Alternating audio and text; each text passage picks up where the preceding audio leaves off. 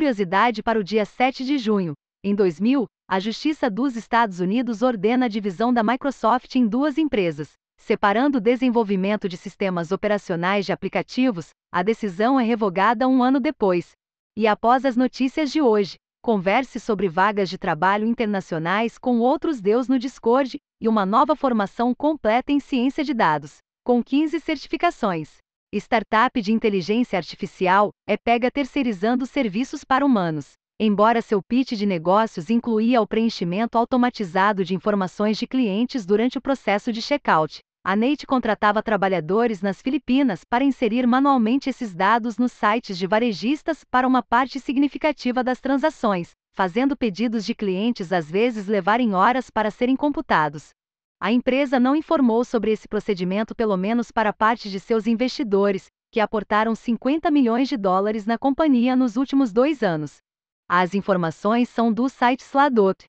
Lixo nuclear armazenado poderia gerar energia elétrica nos Estados Unidos por 100 anos. Reatores nucleares rápidos, tecnologia muito segura desenvolvida na década de 60, está sendo reavaliada por duas startups, Oclo e Terra Power, esta última fundada por Bill Gates.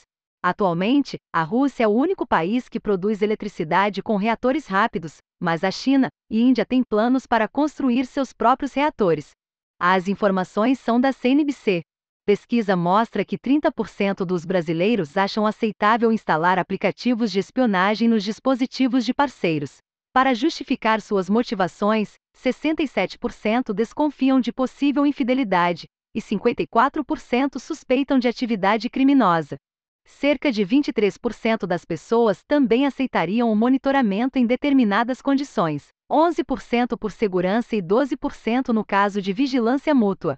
As informações são do site da Kaspersky. União Europeia chega a acordo para tornar o USB seu conector comum na maioria dos dispositivos eletrônicos. Fabricantes de dispositivos móveis como smartphones, tablets, RADers, fones de ouvido, câmeras digitais, consoles de videogames e alto-falantes portáteis terão dois anos para implementar o padrão. Para notebooks, a regra valerá a partir de 40 meses. Além disso, consumidores também poderão escolher se desejam adquirir novos equipamentos eletrônicos com ou sem carregador. As informações são do site Engadget. Nova lei acaba acelerando transição para robôs na Coreia do Sul. A lei de punição para desastres graves permite a prisão de altos executivos caso seja comprovada negligência em acidentes de trabalho. Como consequência imprevista, no entanto, a nova regra acabou estimulando as empresas no país à robotização. Em um dos casos, a Fox, maior fábrica de capacitores do país, já automatizou 75% dos seus processos. As informações são do site Hash of World. Apple anuncia atualizações de sistemas operacionais, além de novo notebook na WWDC 2022. O destaque ficou com o iOS 16, contendo diversas mudanças na tela de bloqueio e várias opções de customização de fontes e widgets, além de uma nova API para notificações com suporte a atualizações em tempo real. O novo MacBook Air vem com um design mais fino e leve, e conta com o chip M2, até 18% mais rápido do que a geração anterior. As informações são do site TechCrunch.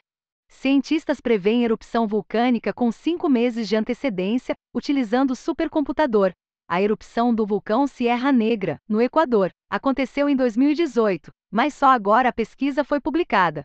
O algoritmo previu a instabilidade da câmara de magma com apenas um dia de diferença. A ideia agora é incorporar aprendizado de máquina no modelo de previsão para possibilitar pesquisas similares em computadores comuns. As informações são da Universidade de Illinois Urbana-Champaign.